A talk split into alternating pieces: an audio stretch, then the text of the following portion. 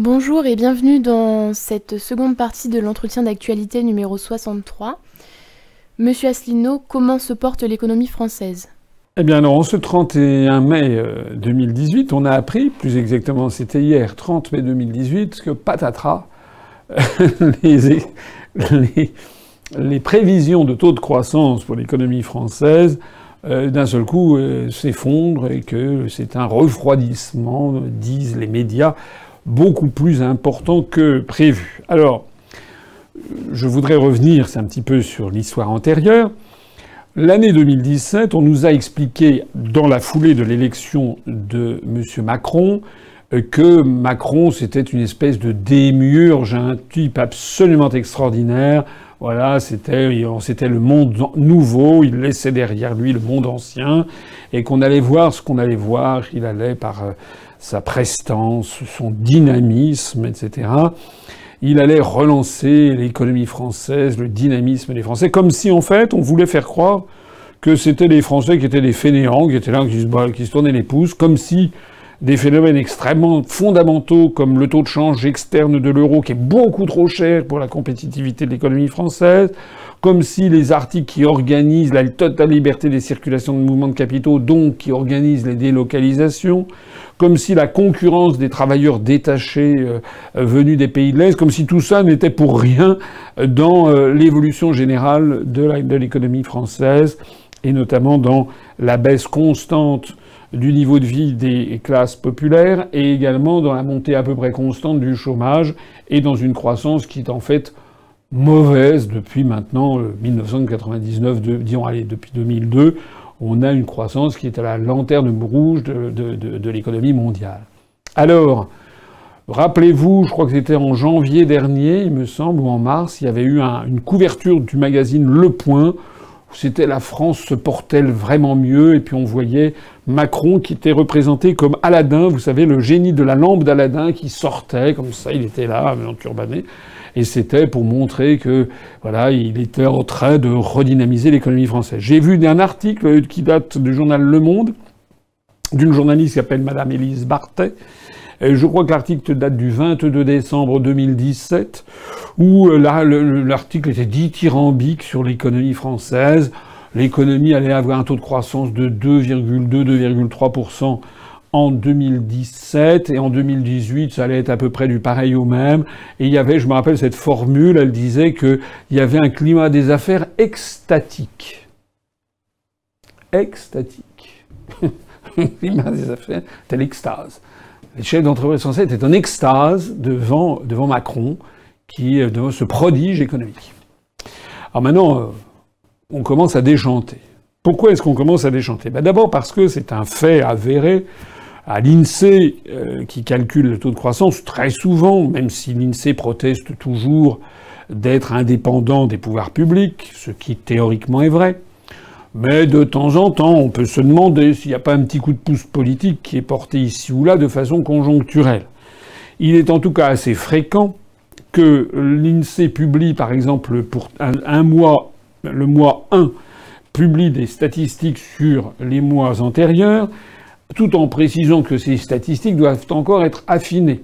Et puis le mois numéro 2, elle dit, bah, en fait, on va affiner les, les statistiques qu'on avait publiées le mois dernier et très souvent, pas toujours, mais très très souvent, le taux de croissance qui avait été annoncé d'un seul coup est un petit peu plus faible. Et puis le mois numéro 3, c'est encore plus faible, donc au, total, on a parfois des résultats qui n'ont plus rien à voir avec ce qui, avait été annoncé. Pour le taux de croissance de l'année 2017, on nous avait dit 2,3, 2,2, puis plus on avance en 2018, plus on recalcule l'année 2017, et maintenant je crois qu'on est tombé à 1,9 ce qui n'est pas, euh, c'est pas le, désastre absolu, mais il n'y a vraiment pas de quoi se féliciter. Je voudrais rappeler d'ailleurs à ce propos qu'un fort taux de croissance, une, économie qui se porte vraiment très bien, c'est au-delà de 3,5-4%. Euh, à Singapour, qui est un pays plus développé que la France, le taux de croissance actuel est en moyenne de l'ordre de 6, 7, 8%. Je ne parle même pas des pointes qu'a connues la République populaire de Chine il y a quelques années, qui allaient jusqu'à 11 ou 12 de de croissance par an. Ça, c'était exceptionnel. Mais disons qu'on peut parler vraiment d'un on peut vraiment parler d'un climat des affaires extatique, pour reprendre l'expression du journal Le Monde, ou d'une croissance phénoménale, si on a du 3 ou du 4%, au minimum. J'ai déjà eu l'occasion de le rappeler, en 1972, euh, sous Pompidou, euh, avant, la, avant la guerre de 1973, la guerre du Kippour, et avant le, choc pétrolier qui s'en est suivi, dans les années 71-72, la France a connu des taux de croissance de cette nature, même supérieurs. De mémoire, le taux de croissance pour 1972 était de 5,2 ou 5,6 de croissance annuelle. C'était tout à fait prodigieux. C'est la raison pour laquelle, quand on nous annonce des taux de croissance de l'ordre de 1,8 à 1,9 c'est mieux que si on nous dit 0,3, bien entendu, mais ça reste des taux de croissance qui sont faibles et qui sont inférieurs sensiblement à la moyenne planétaire, la moyenne mondiale qui est, au-dessus. Et puis patatras. Ce qu'on a appris donc hier, c'est que, hier 30 mai, c'est que le taux de croissance pour le premier euh, euh, trimestre de l'année 2018 euh, a été recalculé par l'INSEE à la baisse par rapport aux anticipations des précédentes celle où on disait Macron, c'est un type extraordinaire, ben maintenant on n'est plus qu'à 0,2% pour le trimestre, pour le premier trimestre 2018. Alors 0,2% par un trimestre, une règle de 3, et comme il y a 4 trimestres, ben 4 fois 2, 4 fois 0,2, ça fait 0,8. Alors il y a des acquis de croissance, il y a des tas de trucs comme ça que l'on nous explique. Mais pour l'instant, si le 0,2 se confirme, et paraît-il que les mois suivants ne devraient pas être mieux, on, risque d'être en dessous de 1%. C'est-à-dire que l'effet Macron, c'est complètement esclafoiré. L'effet Macron, c'est rien. Du vent. C'est un œuf, vous savez, les œufs montés en neige et qui ont été mal, faits et en fait qui s'esclafoirent. Voilà. On assiste à l'esclafoiration, l'esclafoirage de, la dynamique Macron. Il n'y a pas de dynamique Macron, il n'y a rien. Voilà. Rien. Alors, à, ce propos, puisque je parlais de l'économie française, je parlais le taux de croissance de l'euro qui, fort opportunément, là, depuis l'affaire italienne, est orienté à la baisse. Ça va peut-être redonner un petit coup de, un petit coup de jeune dans, à l'économie française dans six mois dans un an. Mais je me rappelle que j'avais dit, il y a plusieurs, il y a peut-être un an, j'avais dit, vous allez voir, le taux de, le taux de, change de l'euro par rapport au dollar est très élevé. On aura forcément des déconvenus en matière de croissance. Ben voilà, nous y sommes. Hein. Macron, pas Macron. C'est pas Macron qui compte, hein. c'est pas Macron, c'est pas Édouard Philippe, c'est pas le président du MEDEF, c'est pas les manifestations de la CGT, c'est pas le code du travail de, de Madame, de Madame Pénicaud, euh, qui, soit dit en passant, a été entendue par la justice sur, sur l'affaire de Los Angeles. C'est pas ça qui compte. Ce qui compte, ce sont les grandes données macroéconomiques, le taux de change de l'euro, les taux d'intérêt, euh, la, la, libre circulation des mouvements de personnes et de capitaux. Et à ce propos, eh bien, hier, un 30 mai, on a appris que le Parlement européen avait décidé eh bien, de, d'avaliser la réforme sur les travailleurs postés, posted workers, c'est-à-dire les travailleurs détachés, euh, qui est cette réforme qui en fait ne réforme rien du tout, euh, qui en fait a raccourci d'un an a raccourci à un an, prolongeable quand même six mois, je crois, la durée du détachement des travailleurs détachés. Mais enfin, c'est une réformette qui ne pèse absolument pas. D'autant plus que le secteur des routiers, du transport routier est euh, écarté. Rappelez-vous aussi, c'est encore une promesse de M. Macron. Vous vous rappelez, j'en ai suffisamment parlé quand il était allé en Bulgarie, quand il avait insulté la, la, Pologne, que la, la, première ministre de Pologne lui avait répondu d'aller se, se faire voir, que la, France n'était pas là pour décider à la place des autres. Enfin, il y avait eu une, une vaine agitation. Je rappelle que la presse française euh, avait expliqué que Macron était là, qu'on allait voir ce qu'on allait voir, il faisait feu de tout bois pour la réforme des travailleurs détachés. Monsieur Macron est arrivé à rien. Il est arrivé à rien sur le taux de croissance de l'économie française, il est arrivé à rien sur la réforme des travailleurs détachés, la directive des travailleurs détachés, il n'arrive à rien sur l'emploi, le taux de chômage. On nous a expliqué que le chômage avait baissé. Vous allez voir que dans les mois qui viennent, on nous expliquera. Mais non, en fait, on a recalculé les statistiques. En fait, le chômage continue d'augmenter. La réalité, c'est que Macron, il ne sert à rien. L'Ukraine annonce avoir mis en scène l'assassinat du journaliste russe Arkady Babchenko. Quelle est votre réaction? Eh bien, la réaction, euh, je l'ai publiée très rapidement d'ailleurs sur notre site, c'est quand même une réaction d'indignation générale.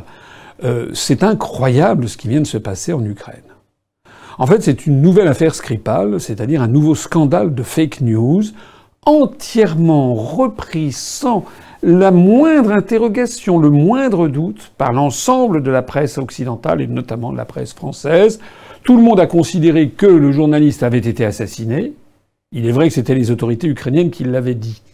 Mais quand même, euh, normalement, normalement, le métier de journaliste ne consiste pas à considérer comme vrai tout ce qui est publié par les autorités de ce qu'on appelle la communauté internationale, c'est-à-dire les États-Unis d'Amérique, le Royaume-Uni, la Commission européenne, le gouvernement ukrainien, etc. Donc tous les gentils, hein, pour reprendre la typologie des westerns américains, il y a les gentils et les méchants. Donc les gentils, ce sont ceux qui ont un, un chapeau, un Stetson au blanc.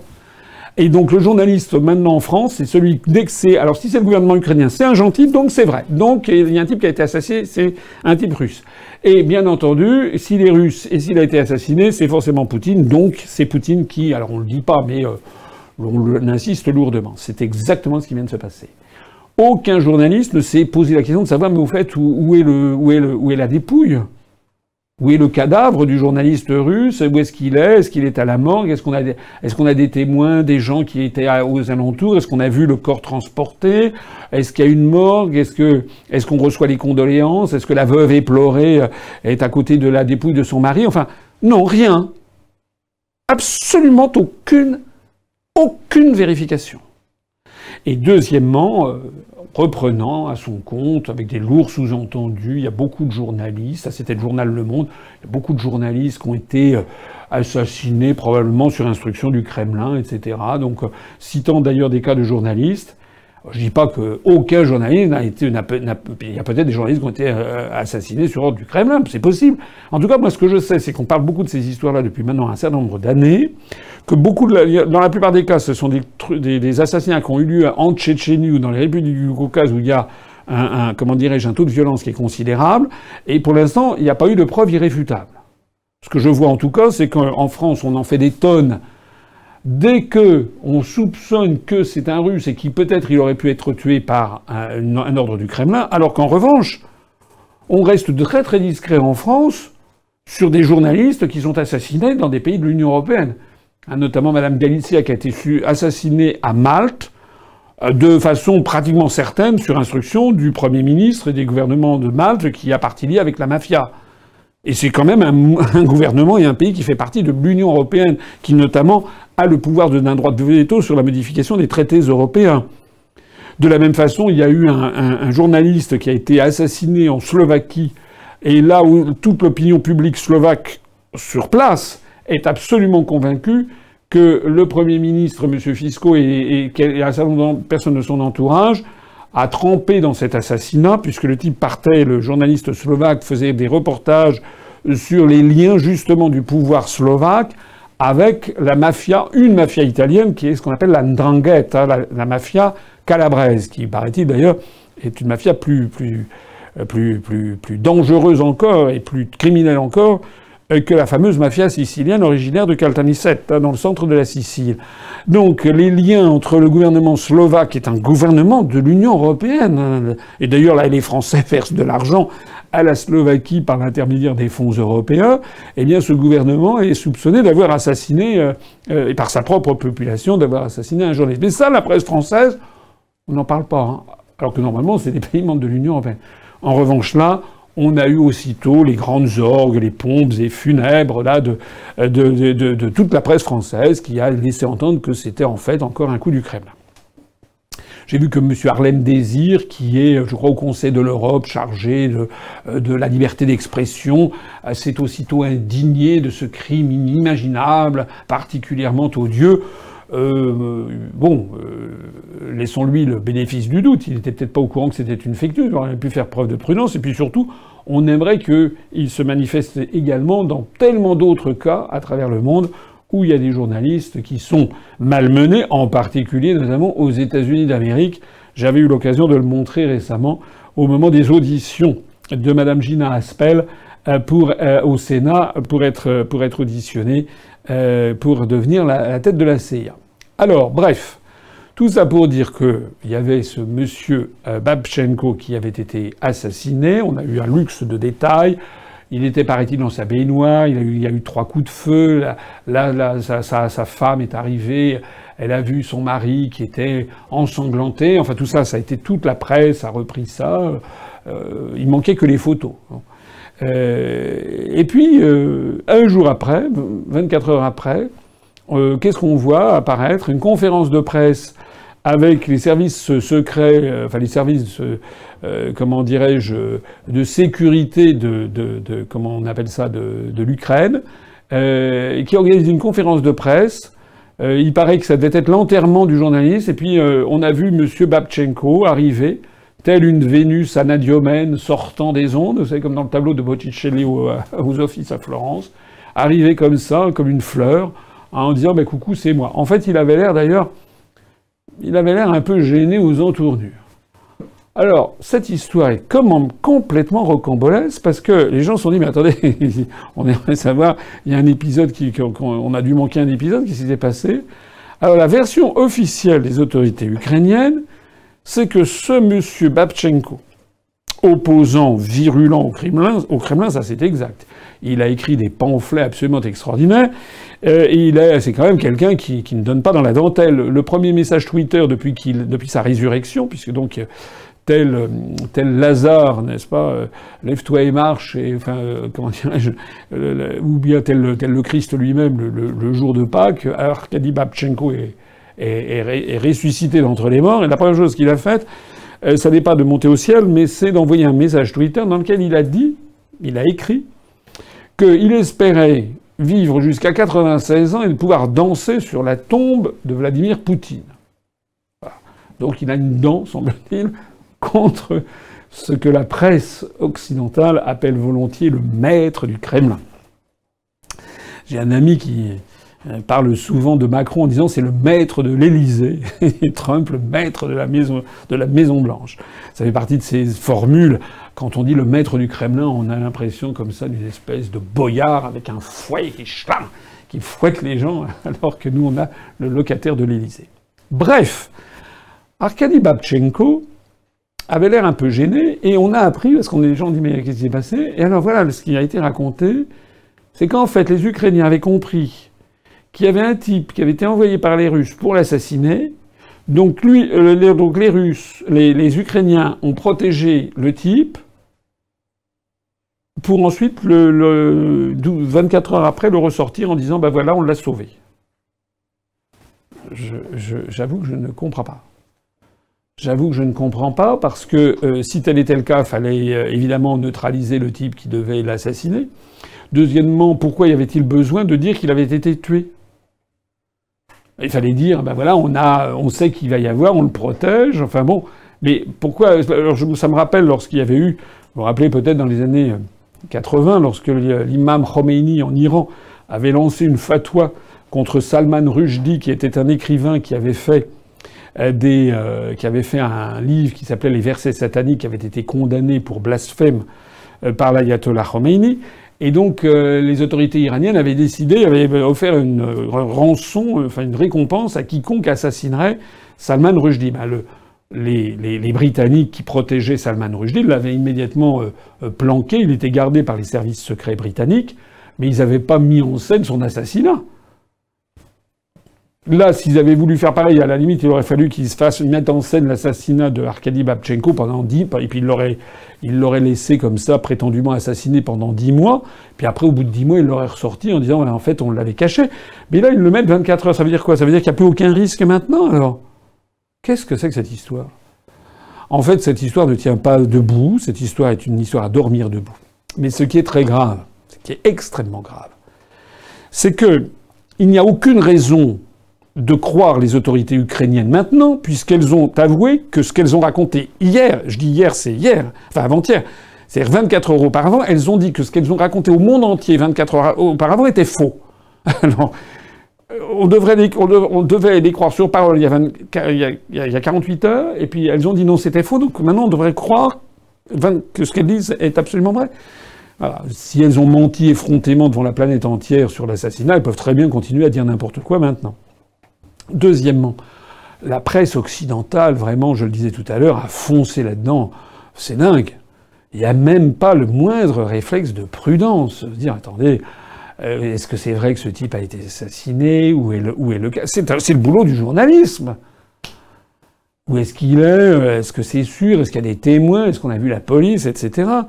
Et puis, bien entendu, c'est le, le flot d'articles qui condamnait euh, quasiment. C'était, c'était pas tout à fait ça. C'était Selon les Ukrainiens, euh, ce sont les services secrets russes qui ont voulu l'assassiner, etc. Enfin, la tonalité générale, la tonalité de l'article du journal Le Monde, qui est quand même le journal prétendument de référence en France, a été de dire l'assassinat d'Arkady Babchenko euh, allonge, euh, est, un nouveau allonge la liste très longue des journalistes russes assassinés, sous-entendu par le, par, le, par le pouvoir. Donc ça veut dire que nous avons des médias qui ne font plus leur métier, et qui sont d'un parti pris effarant. Parce que lorsque les Russes ont dit, le ministère russe des Affaires étrangères avait réagi en disant mais non, c'est pas nous du tout, on ne sait pas du tout qui a fait ça, ça a été aussitôt repris par la presse occidentale sur le thème vous voyez ces salopards, c'est d'un cynisme incroyable, non seulement ils l'ont assassiné, mais après ils prennent comme ça la posture de Sainte Nitouche comme si ça n'était pas eux, etc. Donc, tout ceci me rappelle l'affaire Skripal, qui, je rappelle, c'était ce, cet agent double qui avait été libéré une dizaine d'années auparavant par la Russie, et d'un seul coup, eh bien, le gouvernement de Vladimir Poutine aurait décidé de l'éliminer une semaine avant l'élection présidentielle. Comme je l'ai dit, s'ils avaient attendu 10 ans, ils auraient pu attendre encore 15 jours pour que l'élection présidentielle fût passée et que Vladimir Poutine n'ait pas dans la corbeille de la mariée de l'élection cette, euh, cette, incrimination venue d'Occident qui lui a valu 160 députés, diplomates russes expulsés. Mais dans un cas comme dans l'autre, la presse occidentale a considéré que Skripal avait été assassiné. Or, personne n'a jamais vu le personnage. Aux dernières nouvelles, il paraît qu'il est frais comme un gardon, il est sorti de l'hôpital. Personne ne l'a vu sortir de l'hôpital. Sa fille était sortie d'ailleurs plusieurs semaines auparavant. On a vu une photo où elle dit simplement qu'elle espère pouvoir retourner en Russie, ce qui est un peu curieux si ce sont des tortionnaires. Et puis on n'en entend plus parler. Donc où, est passé Skripal? Bon, voilà. En attendant, maintenant il n'est plus mort. Il était pourtant à l'article de la mort. Et maintenant, c'est Arkady Babchenko. Lui, il était mort, puis d'un seul coup, il est, il est, il est rené. il, est il est ressuscité, ressuscité d'entre, d'entre les morts. Voilà. Force est de constater que euh, il y a quand même un petit problème avec, euh, avec les Russes. Parce que euh, la Russie, qui est quand même la deuxième armée du monde, qui est quand même extrêmement bien équipée, qui a des services d'influence et de renseignement particulièrement performants, nous dit-on, qui a des armes extrêmement dangereuses, notamment des armes chimiques, euh, eh bien, ils arrivent à ce tour de force que lorsqu'il y a un, retraité avec sa fille qui sont sur un banc dans un, jardin public euh, et qu'ils ont, paraît-il, euh, le Novichok, là, le gaz le plus, terrifiant qui soit, qui permet de tuer des, milliers de personnes à la ronde, euh, ils en pulvérisent dans l'atmosphère, et puis finalement, euh, le, le, Skripal et sa fille en réchappent. Et puis là, finalement, eh ben, ils ont, paraît-il, voulu envoyer un type pour assassiner quelqu'un, et puis il a été assassiné entre-temps, et puis il est ressuscité. Enfin bon, bref, voilà. Tout ça, c'est n'importe quoi. La conclusion que j'en tirerai sur cette affaire, c'est que nous avons affaire à une gigantesque fake news et une gigantesque manœuvre complotiste et conspirationniste. Parce que ce sont ceux la même qui accuse les autres d'être complotistes et d'utiliser des fake news, qui sont complotistes et qui les utilisent. Qu'est-ce que c'est que cette affaire, si ce n'est qu'une fake news? D'ailleurs, même l'Union européenne, hier soir, a, tordu le nez en disant quand même qu'ils attendaient un peu plus de détails de la part des autorités ukrainiennes. Et même l'organisation Reporters sans frontières a condamné en disant que c'était quand même lamentable d'avoir fait, fait un truc pareil. D'ailleurs, on ne comprend pas quel est l'intérêt. Parce que l'intérêt, pour l'instant, je veux dire, euh, tout ça, c'est les, Ukrainiens qui se ridiculisent au reste du monde. Et puis maintenant, toutes les informations émises par l'État ukrainien sont entachées d'incrédulité. De, Qu'est-ce que c'est qu'un État? Est-ce que vous réfléchissez au fait que c'est un État, la République d'Ukraine, qui officiellement se permet de raconter n'importe quoi, puis de se désavouer elle-même 24 heures après Elle a perdu toute crédibilité dans cette opération. Donc on a affaire, euh, voilà, à une opération de complotisme spontané. tous les médias occidentaux étaient là déjà à voir que c'était un complot russe sur la base d'une fake news. Le plus rigolo, c'est que parmi ceux-là, il y a l'AFP, où il y a le journal Le Monde, le journal Le Monde qui a eu l'audace de créer le Décodex, là, il y a quelques mois de cela, où ils étaient là, ceux qui donnaient le, qui étaient les, garants de vertu. C'est comme dans Tartuffe. Ce sont ceux qui donnent des leçons de vertu, de morale publique, de, les, garants, garants de la sûreté des informations et de la vérité. Eh ben, le décodex du monde, il va falloir qu'ils expliquent maintenant à leurs lecteurs euh, comment, il se, comment le journal Le Monde a véhiculé le premier une fake news de grande magnitude et s'est livré à une action de complotisme et de conspirationnisme contre la Russie. C'est de ça qu'il s'agit. C'est très grave. Heureusement, c'est pas la première fois que le décodex dit n'importe quoi. Donc c'est heureusement maintenant ça n'intéresse plus personne. Dans les débuts, il y avait des centaines et centaines de commentaires. Maintenant, il n'y a plus que quelques dizaines de personnes qui réagissent. En fait, les gens n'écoutent plus, ne lisent plus, se désabonnent ne, lisent plus la presse française. De moins en moins, tous ces journaux sont tenus à bout de bras par les contribuables, qui ne le savent pas d'ailleurs. C'est l'État qui donne de l'argent parce que ces journaux sont en train de s'enfoncer, non seulement dans l'insignifiance, mais dans le déshonneur. Ce que devrait faire normalement la presse française dans cette affaire, c'est de présenter ses excuses à leurs lecteurs et de reconnaître une chose qui quand même crève les yeux, c'est que sur l'affaire syrienne, on attend toujours qu'on nous montre la liste des morts de la Douma Hein, du 7 avril. On attend toujours qu'on voit les photos, qu'on ait la liste précise. Moi, j'avais fait un article pour montrer que côté palestinien à Gaza, on avait la liste précise des 58 morts qui avaient été, euh, comment dirais-je, tués par des tirs de l'armée israélienne de l'autre côté de la frontière. Tandis que la Douma en Syrie, avait eu des dizaines de morts, on attend toujours de les voir, on attend toujours l'enquête, on attend toujours d'avoir des preuves. Euh, c'est pareil pour Skripal, c'est pareil pour Babchenko. Donc normalement, je pense que les journalistes français, il y en a que je connais qui sont des gens extrêmement intègres et scrupuleux, et je sais très bien, parce qu'ils me parlent parfois, et me disent leur mal de vivre, parce qu'ils savent très bien que le journal ou le média dans lequel ils sont, ils travaillent, dit n'importe quoi, et euh, en fait véhicule des mensonges. Le journal Le Monde, si vous voulez regagner une once de crédibilité, devrait présenter ses excuses à ses lecteurs, devrait par ailleurs dire qu'il y a désormais trop d'indices qui montrent que des opérations constantes sont lancées contre les autorités russes, et que ce soit sur l'affaire Skripal comme sur l'affaire Babchenko, force est de constater que ce qu'ont dit les autorités russes n'a pas été démenti par les faits, alors que les informations données par les Anglais, puis les informations données par les Ukrainiens, ce sont les Anglais et les Ukrainiens eux-mêmes qui ont été obligés de démentir ce qu'ils avaient d'abord dit. Que pensez-vous du souhait d'Emmanuel Macron de réformer l'OMC J'en pense rien. On s'en fiche, tout le monde s'en fiche d'Emmanuel Macron. Il n'y a qu'en France qu'on croit que le, reste du monde a compris qu'Emmanuel Macron c'était un, c'était un, c'était un, un, branquignol, quoi. Enfin voilà, depuis qu'il s'est fait euh, épouster là et traîner comme un caniche par, euh, par euh, euh, par Donald Trump. Quand après ça, il est allé à Moscou là, et puis il a dit aux, entreprises françaises au, forum de Saint-Pétersbourg, il faut absolument dynamiser le commerce avec la Russie, alors qu'il a pris lui, Emmanuel Macron, des mesures de sanctions commerciales contre la Russie pour empêcher les entreprises françaises de commercer avec la Russie à la demande de, des, Américains, euh, notamment et de Donald Trump, celui qui lui enlève les pellicules de la veste. Bon il y a quand même des limites, n'est-ce pas, au fait de faire tout et n'importe quoi. On peut pas à la fois faire des, prendre des sanctions contre la Russie et puis aller engueuler les entreprises qui font, qui essaient de travailler euh, en Russie avec, malgré ces sanctions en leur disant c'est un scandale que vous ne vendiez pas davantage. Il est dingue, le mec. Il est complètement siphonné, quoi. Et eh ben là, c'est pareil. Alors, il est là, on le, un jour, il va là, il veut réformer les directives des travailleurs détachés. Les Polonais lui ont donné un coup de pied au derrière. Après ça, il arrive là pour, euh, euh, je sais pas quoi, il va bientôt nous sortir une martingale pour réformer l'ONU, réformer l'univers, etc., faire une nouvelle... N'importe quoi. Alors maintenant, il veut réformer l'OMC. Bon, l'OMC, c'est l'Organisation mondiale du commerce. Il y a 150, 150 États là-dedans. Donc ce que dit M. Macron, tout le monde s'en fout.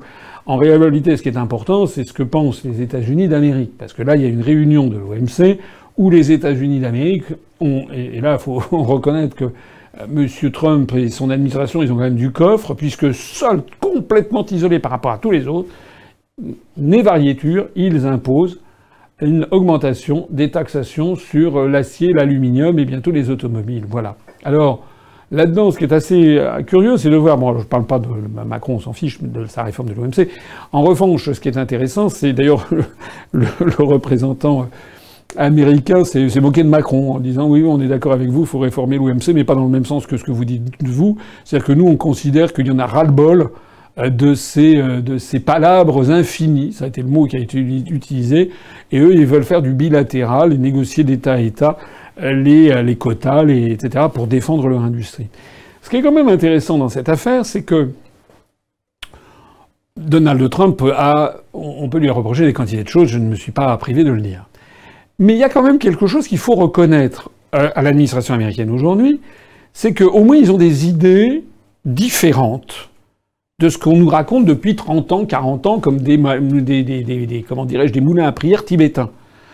Ils se sont rendus compte, Donald Trump s'est rendu compte, ça se voit d'ailleurs à l'œil nu, que l'industrie américaine, l'industrie automobile, l'industrie des produits bruns, c'est ce qu'on appelle les produits bruns, c'est la télévision, etc., des produits blancs, les réfrigérateurs et tout, il y a de moins en moins d'industries aux États-Unis. C'est comme en France. Voilà, à cause justement des délocalisations qu'ont accepté ses prédécesseurs dans le cadre justement des accords de Marrakech de 94 qui ont créé l'Organisation mondiale du commerce, la totale liberté de circulation des mouvements de capitaux, donc les délocalisations. Et donc Donald Trump, qui a été élu notamment par une mobilisation des travailleurs euh, américains des blue collars, les, ouvriers, comme on dit, c'est-à-dire les cols bleus, mais aussi les white collars, c'est-à-dire les, agents de maîtrise, les cadres, euh, qui euh, voient la classe moyenne en fait américaine, qui voit tendanciellement son niveau de vie stagner, voire décroître, comme c'est le cas en France, au profit d'une toute, toute, toute petite minorité qui gagne de plus en plus d'argent. Et donc, Donald Trump essaye de mettre en œuvre ce pourquoi il a été élu, et donc d'essayer de redynamiser la sidérurgie américaine, de redynamiser la production automobile américaine, de, voilà, de lutter contre ce qu'il estime être le dumping sur l'acier ou sur l'aluminium. Alors, il a tout, il a, raison, il a tort, par dossier par dossier. Il faut, euh, il faut regarder les dossiers, mais au moins, on voit qu'il est en train, qu'il essaie de faire quelque chose conformément à ce qu'il avait promis aux Américains, et qui est, qu'il veut changer la, situation euh, qui prévaut, parce que cette situation, c'est celle qui est en train d'entraîner l'Amérique vers le déclin rapide. Et ce qui est tout à fait fascinant, c'est de voir qu'en France, on vote à droite, on vote à gauche, on a toujours les mêmes dirigeants, enfin des dirigeants qui se succèdent, et qui répètent constamment les mêmes histoires. C'est-à-dire que le fait que, en France, le nombre d'heures travaillées dans l'industrie ne cesse de baisser, le pourcentage du secteur secondaire dans l'activité économique française, c'est-à-dire le secteur industriel, ne cesse de baisser. Le fait que des fleurons entiers de notre industrie ont disparu, sont passés dans des mains étrangères, disparaissent, ce constat que tout le monde peut voir à l'œil nu, qui a été souligné notamment dans le livre d'Emmanuel Todd et d'Hervé Lebras, qui s'appelle Le mystère français, publié, je crois, en 2013, quelque chose comme ça, ce fait-là, que nul économiste, sur lequel nul économiste ne, ne dise convient, eh bien, ça n'incite aucun des représentants des partis au pouvoir à se poser quand même la question de savoir est-ce qu'il n'y a quand même pas un bug quelque part Est-ce qu'il n'y a quand même pas quelque chose qui cloche? Quand je vois par exemple que nos amis suisses en matière agricole font du protectionnisme extrêmement intelligent, c'est-à-dire que lorsque par exemple il y a des productions de fraises ou de cerises en, en Suisse, ils ont des droits de douane qui changent quasiment quotidiennement, en tout cas chaque semaine, et s'il y a des productions de cerises ou de fraises en Suisse, à ce moment-là, les droits de douane se montent par rapport aux importations de fraises et de cerises. C'est-à-dire que l'État en Suisse favorise la production locale, donc l'emploi en Suisse. Et puis quand le climat de la Suisse étant ce qu'il est, quand la saison brève des fraises et des cerises en Suisse est passée, eh bien à ce moment-là, on va baisser les droits de douane pour ne pas surpayer les importations, puisque là, il n'y a, a, plus de concurrence avec la production locale, puisqu'il n'y a plus de production locale. Ça, par exemple, avoir en France une modulation des droits de douane sur les produits agricoles, on pourrait très bien voir ça en France une modulation des droits de douane sur l'importation des produits agricoles pour permettre à nos agriculteurs, au meilleur moment de la saison, que ce soit les fruits, les légumes, etc., de favoriser la production locale en France, la valeur ajoutée en France, le travail en France, le niveau de vie des agriculteurs, qui en a bien besoin. Et à ce moment-là, on ferait ça. Et puis, une fois que la saison serait passée, on pourrait à ce moment-là rediminuer diminuer les droits de douane pour autoriser des importations qui, cette fois-ci, ne mettraient plus à mal la production française. Mais ça, rien. Jamais. Tout simplement parce que nous avons donné à Bruxelles les clés de notre économie. C'est Bruxelles, c'est la Commission européenne, c'est les traités européens qui décident de tout pour nous, et notamment les droits de douane. Et donc on voit dans cette bataille de, l'OMC, on voit les États-Unis d'Amérique qui disent ça commence à bien faire, on en a assez d'être les, dindons de la farce, euh, de, la mondialisation. Et puis on voit Bruno Le Maire qui continue à courir et à ratiociner comme ça, à, ressasser ressasser les, les arguments que moi j'entendais quand j'étais euh, dans les services de, de, de, Bercy en 1994, c'est-à-dire il y a un quart de siècle, c'est les mêmes arguments, comme si rien ne s'était passé, et comme si les 25 ans qui se sont écoulés depuis lors, 24 ans depuis les accords du 15 avril 1994 de, de l'OMC à Marrakech, où j'étais d'ailleurs avec, euh, avec le ministre auprès duquel j'étais à l'époque, c'était Gérard Longuet, j'ai donc assisté à ces accords de Marrakech. Depuis 25 ans, ben, euh, voilà, comme aurait dit Talleyrand en parlant des émigrés, ben, Monsieur le maire n'a rien oublié et rien appris, rien du rien. On continue comme si de rien n'était. Avez-vous d'autres sujets que vous souhaiteriez aborder? Alors, pour pas faire trop long, deux sujets encore.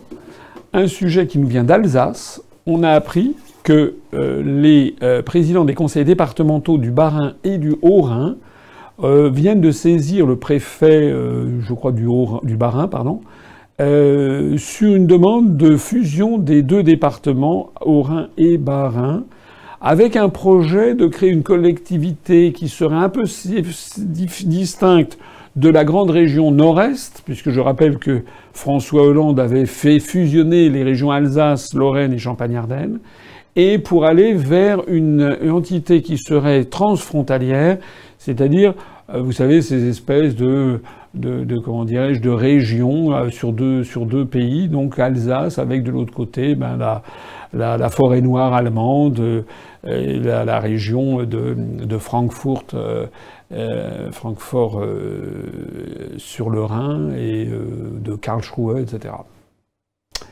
Alors je voudrais rappeler que c'était, je crois, en mars 2013, il y a eu un référendum local, puisqu'à l'époque c'était autorisé par la loi, c'est d'ailleurs, je crois, Jacques Chirac qui l'avait intégré, et qui a demandé aux populations, à nos compatriotes dans le Haut-Rhin et dans le Bas-Rhin, s'ils souhaitaient euh, faire disparaître les deux départements et les fusionner en une seule et même région, une région qui s'appellerait la région Alsace. Et je rappelle que l'UPR s'était mobilisé, on était beaucoup plus petit à l'époque, mais on s'était quand même mobilisé on était allé appeler euh, les, Alsaciens à voter non à ce projet, qui évidemment s'inscrivait dans le projet des euro-régions visant au démembrement de la République. Nous avions donc été les premiers à le demander. J'en profite d'ailleurs au passage pour rappeler que le Front National, dans un premier temps, avait appelé à voter en faveur de la réforme, puisqu'ils avaient des liens avec euh, un mouvement sur place, qui est un mouvement d'extrême droite. Et puis finalement, au cours de la campagne, et peut-être au vu des arguments que nous développions, le Front National avait changé de pied. D'un seul coup, c'était rallié à notre vision, qui est une vision républicaine, conforme à l'unité nationale. Je dis ça parce que pour montrer que le, souci de l'unité nationale euh, au Front National est quand même sujet à des géométries variables. Bref, euh, lors de ce référendum, il y avait eu euh, plusieurs critères pour que le référendum fût valable. Il fallait d'abord que il y ait au moins 25% des inscrits qui aillent voter. Or, ni dans le, ni dans le Bas-Rhin, ni dans le Haut-Rhin, il n'y avait eu 25% des électeurs qui s'étaient déplacés. Ce qui prouve que les électeurs, ça ne les intéresse, mais alors absolument pas. Demander aux électeurs du Bas-Rhin s'ils veulent fusionner avec le Haut-Rhin pour faire une région, une province qui aurait vocation à ce qu'on appelle les GEC, les groupements euh, européens de coopération territoriale ou je sais pas quoi, avec les, Allemands, vous verrez que ça n'intéresse même, pas. Je sais même pas s'il y a des, illuminés euh, de je sais pas quoi, mais de, euh, des adeptes de la secte Robert Schuman, je sais pas quoi, qui, qui, sont, qui, sont, qui sont intéressés par ce truc. Ça n'intéresse pas. Donc il y avait eu, alors que nos amis alsaciens sont quand même des gens qui euh, ont quand même en général beaucoup de civisme, il n'y avait eu ni dans le premier ni dans le deuxième des départements 25% des gens qui étaient allés voter. Et puis ensuite, pour que le référendum fût valable, il, a fallu que ce soit voté oui dans les deux. Or, les, les, électeurs qui avaient du, du Bas-Rhin, dans la région de Strasbourg, qui étaient allés voter, avaient voté légèrement majoritairement pour, je crois que c'était 52 ou 53% qui avaient voté pour la réforme, donc pour la fusion. En revanche, dans le Haut-Rhin, donc préfecture Colmar, ben là, les, les, les, habitants du, Haut-Rhin s'étaient mobilisés et là, ça avait été rejeté. Et je me rappelle très bien, parce qu'il y a des différences locales, mais il y a aussi des différences à l'intérieur des régions. Et je me rappelle très bien avoir rencontré à l'époque euh, des gens qui vivaient dans le Haut-Rhin qui disaient Ah non, nous on va voter, non, parce que c'est encore Strasbourg qui va tout avoir, etc. Donc ils, tenaient beaucoup à garder le département du Haut-Rhin avec une préfecture. Alors moi, ce que je trouve absolument insensé dans cette histoire, c'est que désormais, ça fait le, résultat est à peine est à peine tiède. Ça s'est passé il y a ça s'est passé il y a, il y a, il y a cinq ans que de nouveau voilà, des élus qui montent au créneau pour dire, bah, en fait, finalement, les Français, nos compatriotes se sont trompés il y a cinq ans, on va quand même revoter. Alors ça, ça fait penser à la Constitution européenne que les Français ont rejetée le 29 mai 2005 et qu'ils ont, qu'on leur a imposé quand même par le traité de Lisbonne quelques années après, en 2008.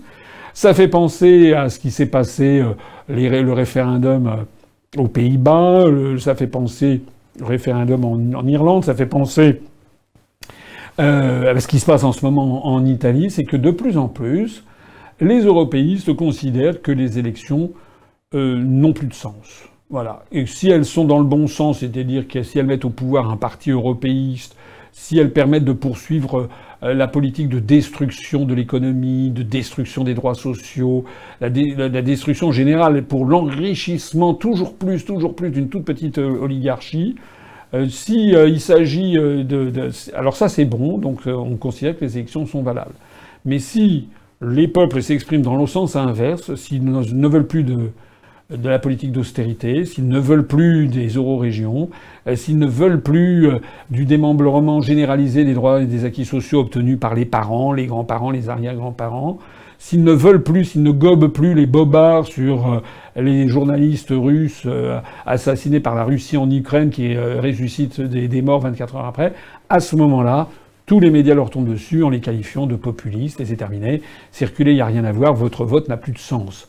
On file vraiment un très mauvais coton dans le continent européen. Le continent qui a inventé la démocratie au cours de l'histoire risque de sombrer si les Français et si les autres peuples d'Europe ne comprennent pas le rôle extrêmement nocif et délétère que la construction européenne procure sur le concept même, sur l'idée même de démocratie et de respect du suffrage populaire et du suffrage universel, eh bien, nous sommes très mal partis. Notre continent va sombrer dans une dictature de plus en plus totalitaire. Et le dernier point sur lequel je voudrais terminer cet entretien, c'est que je voudrais faire mon mea culpa, enfin mea culpa, reconnaître une erreur comme je, cite souvent cette, euh, euh, analecte de Confucius qui disait en moins 500 avant Jésus-Christ, la seule véritable erreur, c'est de ne pas reconnaître ses erreurs. J'ai commis une erreur, c'est pas vraiment une erreur, mais c'est surtout, euh, j'ai montré que j'étais ignorant. lors du dernier entretien en direct, il y avait une, une question qui m'a été posée, où on me demandait ce que je pensais de l'association L214, euh, et euh, des, projets de loi euh, qui étaient en cours de protection des animaux. Et j'ai avoué, bah, c'est la vérité, moi je, mens très rarement, j'essaie de ne jamais mentir, je ne savais pas ce que c'était que l'association M214. Alors il y a des gens qui ont protesté. Au moins, la chose que l'on peut me reconnaître, c'est que les entretiens en direct, quand je les fais, les questions sont des questions vraies. C'est qu'elles ne sont pas préparées longuement à l'avance, elles n'ont pas été sélectionnées. Enfin, on est obligé d'en sélectionner parce qu'il y a parfois il y en a beaucoup donc on, sélectionne les, nouvelles les plus, les plus originales, celles dont, on n'a jamais parlé auparavant. Mais je ne suis pas préparé, je suis cueilli à froid, et c'est exactement ce qui s'est passé l'autre fois. Alors depuis lors, je me suis donc renseigné parce que je voulais présenter mes excuses à la personne qui m'avait posé cette question. Et puis ben, j'ai été, j'ai un petit peu d'amour propre, et comme je me suis dit, ben là j'ai failli, je ne savais pas exactement ce que c'était, je me suis renseigné. Alors il s'agit d'une association, L214, qui, on dirait un nom de, je sais pas, de produit homéopathique. L214, c'est une association qui, en fait, est une association de défense de, pas seulement des animaux, je dirais plus de l'éthique animale, de la dignité des animaux, qui est un sujet qui, de fait, je le vois parce que je connais beaucoup de gens, je rencontre beaucoup de gens, j'ai des gens de ma famille, etc., qui s'intéressent à ça. De fait, dans le monde d'aujourd'hui, au XXIe siècle, il y a quand même de plus en plus de gens qui sont sensibles à la façon dont on traite nos, amis les bêtes, hein, les, animaux. Parce que euh, c'est vrai, objectivement, qu'il y a eu une espèce de symbiose de l'homme et des animaux pendant des siècles et des millénaires, mais qu'au XXe siècle, et surtout euh, sous l'empire toujours de cette construction européenne qui nous impose une hyper-productivité en matière agroalimentaire, progressivement, l'homme s'est laissé aller à faire des pratiques dans l'élevage des animaux qui sont objectivement absolument honteuses et indignes. Voilà, moi j'ai déjà vu certains documentaires, on voit des petits poussins, euh, bon je vais pas je ne vais pas verser dans le sentimentalisme, mais on voit des petits poussins qui sont euh, à peine nés, qui sont déchiquetés par des broyeuses. Enfin, c'est horrible quand même. Il n'y a quand même pas d'autre moyen que d'agir comme ça. On voit, tout le monde a vu les, les poulets en batterie, tout le monde a entendu parler de ces scandales, euh, de ces, euh, de ces, de ces élevages où l'état sanitaire est absolument déplorable, les projets des fermes de mille vaches, etc., etc. Euh, voilà, il y a euh, euh, vraiment des choses à faire en la matière. Et je trouve que de ce point de vue-là, au troisième millénaire, il me paraît assez normal que la conscience de l'humanité progressant, parce que je suis quand même un optimiste de nature, et je pense que, en effet, la conscience de l'humanité progresse, que les êtres humains se posent des questions d'éthique, de morale, de remords, peut-être par rapport à la souffrance infligée. Or, la souffrance, on l'inflige parfois à, d'autres êtres humains. On l'inflige parfois à ses proches ou euh, à des amis, euh, à des collègues de travail sans nécessairement l'avoir voulu, parce que parfois on peut être énervé, etc. Mais on peut infliger de la souffrance. Et puis on peut aussi, aussi infliger de la souffrance à des animaux. Et je pense que c'est quand même plutôt une bonne chose qu'il y ait ce genre de réaction. Alors, honnêtement, je n'irai pas jusqu'à aller à m'indigner, là je sais que je vais pas me faire des amis, mais il se trouve que bon, euh, euh, j'aime bien le foie gras, voilà, et je ne suis pas végane. Alors j'avoue que euh, là je vais pas me faire que des amis, mais c'est la preuve en tout cas que je ne suis pas un démagogue. Je vais pas être là à, me faire filmer au fond de ma cuisine en train de faire de la quinoa bolivienne, n'est-ce pas? Si vous voyez ce que je veux dire, parce qu'il y en a qui, y en a qui poussent le bouchon un petit peu loin même si ça m'arrive de cuire de la quinoa, il faut 8 minutes, je crois, hein, dans le, de cuire, et on met le sel au dernier moment. Donc, euh, parce que je vis à Paris, parce que je vois comment vivent mes compatriotes, mes concitoyens, et que c'est vrai qu'il y a un certain nombre de nourritures qu'on le vend. Il n'en demeure pas moins que pour l'instant encore, euh, si vous me le permettez, je continuerai à manger un petit peu de foie gras et à, me nourrir un petit peu de viande, même si j'ai tendance à limiter un petit peu la viande parce que trop de viande est mauvais pour la santé, tout ça c'est exact. Euh, je comprends que certaines personnes euh, ne veuillent plus consommer de, viande, ne veuillent s'indignent du gavage des oies. Je rappelle quand même que le gavage des oies, qui maintenant a atteint là aussi des proportions industrielles scandaleuses, mais le gavage des oies, le foie gras, remonte quand même à l'Égypte pharaonique. Il faut quand même le rappeler. Hein. Il a été ensuite, notamment par les communautés juives d'Europe centrale, transféré tout au long du Moyen Âge et il est réapparu sous la forme un petit peu moderne en Alsace, je crois de mémoire, euh, sous Louis XV, au milieu du XVIIIe siècle. C'est d'ailleurs la raison pour laquelle euh, certains gourmets considèrent que le foie gras d'Alsace est plutôt meilleur que les autres, ce contre quoi s'insurgent les producteurs du, Sud-Ouest. Bref, euh, je pense quand même que c'est le devoir du législateur que d'aller vers plus de protection animale.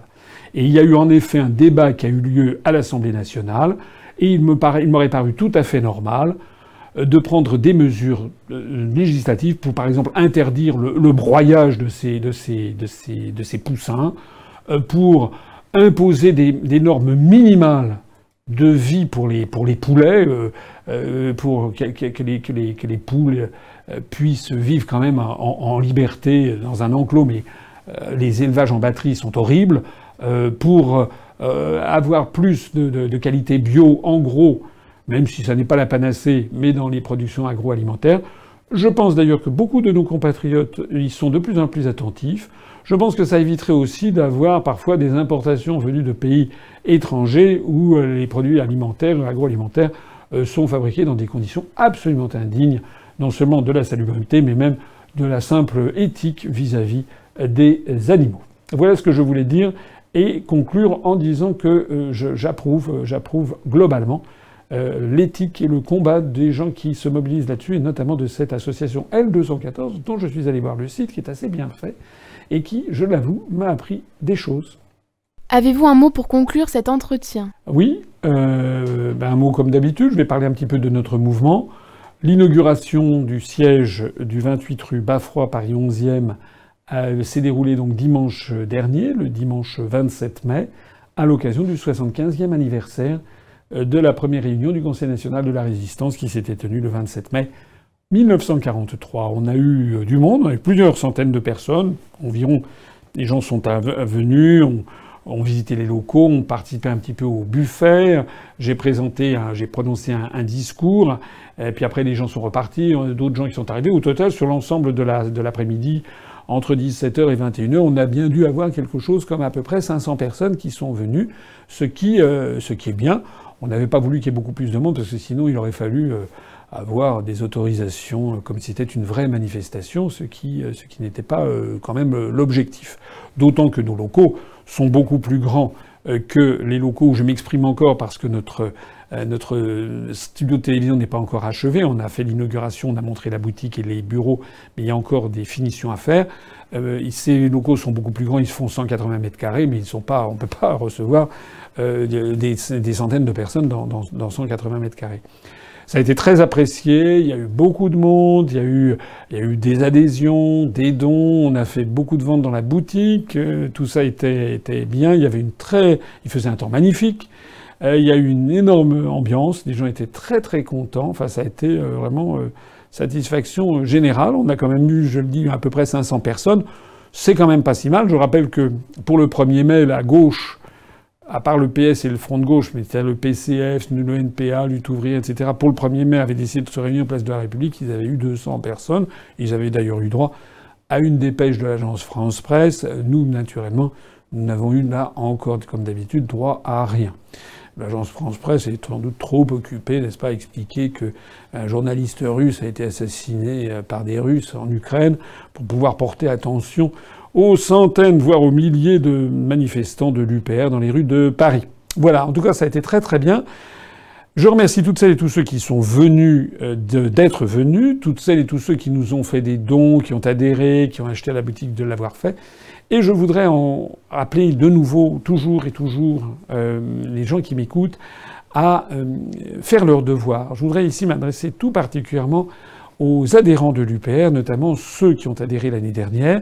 Une adhésion, ça n'est pas euh, une seule fois. Une adhésion, c'est un peu comme un mariage, si l'on peut dire. Alors, soit on divorce parce que le parti ne vous plaît plus, ça peut arriver.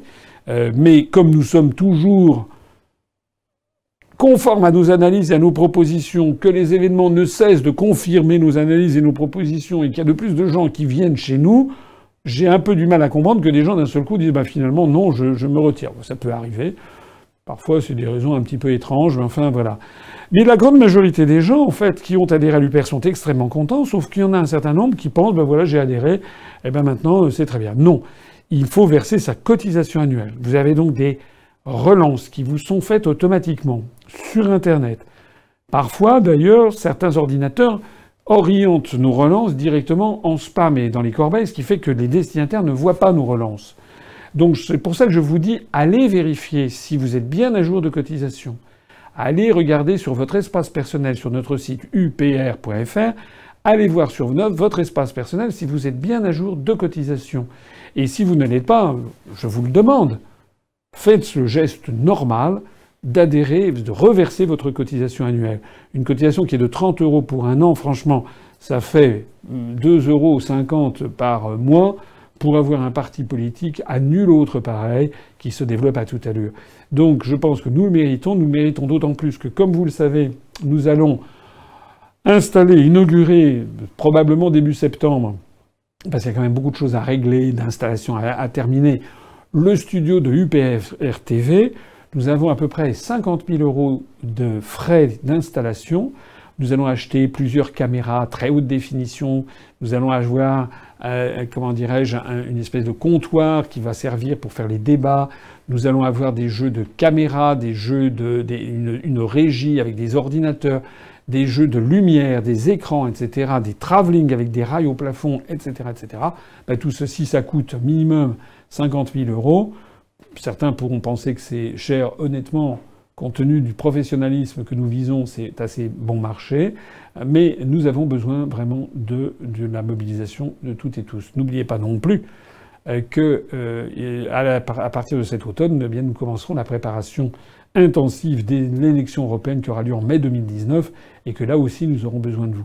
Je signale d'ailleurs au passage que l'argent qui est versé ne sert pas uniquement au siège social, à la rémunération des salariés, ne sert pas uniquement euh, à la préparation des élections, mais sert aussi au matériel militant que nous avons beaucoup développé et que nous allons continuer à développer. Hein, beaucoup de matériel militant nouveau dans les semaines et les mois à venir. Je suis vraiment insistant parce que, comme vous le savez, nous avons zéro euro d'emprunt bancaire.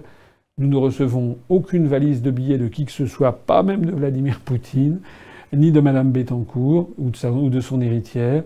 Nous ne recevons pas d'argent public, nous ne recevons pas d'argent de grande fortune, nous ne recevons pas d'argent d'un autre parti politique. Le seul argent que nous recevons, c'est l'argent que vous voulez bien verser en tant qu'adhérent, en tant que cotisant annuel et en tant que donateur. N'oubliez pas de faire votre devoir pour que vive la République et vive la France.